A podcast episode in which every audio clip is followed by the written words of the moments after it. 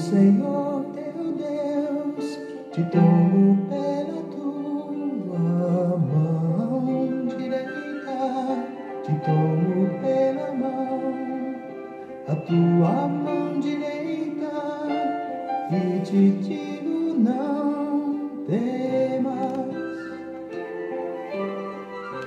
não temas, eu sou contigo. Deus é bom o tempo todo e o tempo todo Deus é bom. Graça e paz, meus queridos. Estamos juntos em mais um encontro com Deus.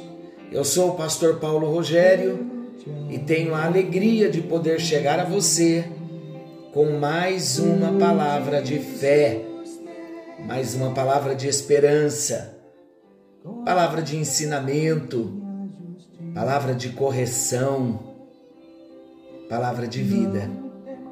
Porque a palavra é viva, a palavra é uma pessoa e essa pessoa é Jesus, o Verbo de Deus que tabernaculou, que veio fazer morada dentro de nós. Glória a Deus. Estamos conhecendo Jesus no Evangelho de Marcos, é a nossa série e nós estamos em Marcos capítulo 9, versículos 38 ao 41. Iniciamos no encontro anterior o tema Respeitando o Ministério dos Outros. E nós encerramos com o segundo destaque: quem não é contra nós é por nós. Ali Jesus estava ensinando aos seus companheiros de ministério que eles não deveriam estar preocupados com aquele homem que estava expulsando o demônio no nome do Senhor. Ele não deveria ser alvo de crítica, nem mesmo de perseguição, por se tratar de alguém que não era contra Jesus, mas sim a favor de Jesus. E nós aprendemos, queridos, que quem se propõe a ser discípulo do Senhor precisa aceitar o desafio de buscar viver em harmonia com todos os irmãos. Longe de nós as críticas, os julgamentos. Falamos da diversidade de igrejas, de denominações, e todos, denominações cristãs, genuinamente cristãs, somos irmãos. Mesmo pensando um pouquinho diferente numa doutrina ou em outra, mas somos todos irmãos porque estamos amarrados, presos, aliançados num propósito: Jesus Cristo, o único Salvador e Senhor. Esse é o tema. Porque Jesus veio buscar e salvar o que se havia perdido. Vamos ao terceiro destaque do nosso texto. Os que são dignos de recompensa. Vamos ver. Primeiro destaque: não o proíbam, Jesus disse aos discípulos sobre o homem que estava expulsando demônios em seu nome. O segundo destaque: quem não é contra nós é por nós. E hoje, o terceiro destaque: os que são dignos de recompensa. Aqui Jesus está ampliando seu ensino sobre não limitar o reino de Deus ao grupo dos discípulos. E Jesus estava falando sobre a recompensa dos que nele trabalham. E olha o que Jesus Cristo fala. Até mesmo um simples copo d'água servido a um pregador do Evangelho não passaria despercebido aos olhos divinos. Glória a Deus, glória a Deus, glória a Deus. Queridos, como é maravilhoso nós honrarmos servos de Deus se existe uma uma visão forte no meu coração, e eu partilho muito isto com a nossa igreja, é que nós devemos ter o nosso coração generoso, partilhar o que temos, abrir o guarda-roupa, um dos exemplos, dividir as roupas que temos, quanto temos, dividir a nossa comida, abençoar a alguém, servo do Senhor. E Jesus disse: até mesmo um simples copo d'água servido a um pregador do Evangelho não passaria despercebido aos olhos divinos. Os discípulos estavam sendo treinados e eles começaram a entender que outras pessoas poderiam estar envolvidas com a obra de Deus. Além disso, outras atividades em prol do Evangelho haviam de ser desenvolvidas e recompensadas no devido tempo. Como você pode hoje ter uma atitude de gratidão a um servo do Senhor? Eu me lembro, eu estava estudando esse texto quando Jesus fala aquele que der um copo d'água servido a um pregador do evangelho. Essa é uma história que eu nunca mais vou me esquecer. Nunca proclamei essa história, nunca contei, mas hoje eu vou contar aqui. Eu e o pastor Beto fomos fazer uma consagração lá na chácara do Josiel, em Taubaté, alguns anos atrás. Chegando então em Taubaté, o Josiel nos recebeu e ele havia feito uma obra tão bonita. Ele havia passado no hortifruti, ele e o Isaac, o seu filhinho mais novo, e ele havia comprado algumas frutas para nós. E comprou também três maçãs no saquinho para o Isaac, o seu filho. E quando Josiel disse para nós: Olha, pastor, comprei aqui um, algumas frutas para vocês que vão estar se consagrando, jejuando e comendo muito pouco. Então nós compramos aqui, comprei umas frutas aqui para os pastores e nós recebemos com alegria aquela bênção vinda do irmão. E o Isaac olhou para o pai na nossa frente e ele disse assim: Pai, já que o Senhor está ofertando essas frutas, eu poderia ofertar para eles essas três maçãs que o Senhor comprou para mim? O Josiel se alegrou, nós nos emocionamos. E o Josiel disse: Pode, meu filho, faça a obra missionária. Foi mais do que um copo d'água. Veja que linda história.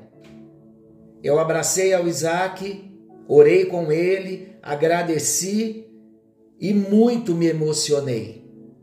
Agora, amados, imagina o cuidado que Deus tem conosco. Se eu for testemunhar o cuidado que Deus tem tido comigo ao longo desses 30 anos de chamado ministerial, há um cuidado específico de Deus em todas as áreas, mas eu descobri o segredo ser generoso. O que eu tenho não é só meu.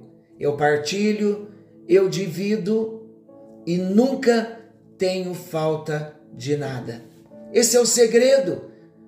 Abençoar família, abençoar servos de Deus, abençoar pregadores da palavra de Deus, abençoar a obra missionária.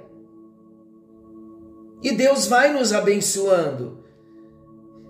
Os olhos do Senhor estão atentos, queridos, a um copo d'água que nós dermos a um ungido do Senhor. E vamos lembrar que alguns servem o reino de Deus como pastores, outros evangelistas ou pregadores da palavra, outros servem a Deus com seus bens. Outros servem a Deus com jejuns e orações. Outros servem a Deus com esmolas. Cornélio, Atos 10. Outros servem a Deus visitando os órfãos e as viúvas. Está lá em Tiago 1, 27. Outros servem a Deus suprindo a necessidade dos famintos, dos estrangeiros, dos doentes e prisioneiros. Está em Mateus 25, 34 ao 36. Há várias formas de nós servirmos a Deus e nenhuma delas ficará sem recompensa. Sabe uma das formas que todo membro, todo cristão, na verdade, mais do que um membro de igreja, todo cristão deveria ter como prática de vida? Ser um dizimista fiel ao Senhor. Deus está contemplando. Não é hora de nós revermos o nosso chamado, queridos. Há outras pessoas que podem estar igualmente servindo a Deus em lugares diferentes e de formas diferentes. Missionários em tantos países, trabalhando em obras voluntárias. Os discípulos precisavam aprender a conviver com todas estas pessoas e respeitar os seus ministérios. Vamos buscar reconhecer a forma de servir a Deus como Ele deseja que nós o servamos. Descubra em que atividade você se sente mais frutífero, capaz de ajudar as outras pessoas eficazmente. E se o Espírito do Senhor te disser, ajude-o, partilhe, partilhe a sua compra de alimentos, partilhe roupas. Faça. Não questione Deus, eu não questiono. Quando Deus me move, eu já sei o que fazer e para quem fazer. Quem está perto e me acompanha sabem que o meu estilo de vida é esse. E eu partilho com pessoas não mostrando o que a mão direita faz, não, nada disso. Mas eu partilho como ensinamento, porque eu descobri que este é o segredo de sermos abençoados. Doe, comece a doar a sua própria vida. Esse é o maior chamado. Comece a doar a sua própria vida. Comece a sair da sua zona de conforto. Muitos pensam que Deus quer o nosso dinheiro, não, Deus quer a nossa vida. E quando nós vamos ofertar na igreja, ou entregar o nosso dízimo, ou abençoar a alguém com uma oferta, com uma obra generosa, seja ela qual for, primeiramente, o nosso coração já ofertou ao Senhor. Ele já recebeu a nossa oferta chamada vida. A intenção do nosso coração. Então vamos ampliar a nossa visão e vamos derramar generosidade na vida daqueles que estão ao nosso redor.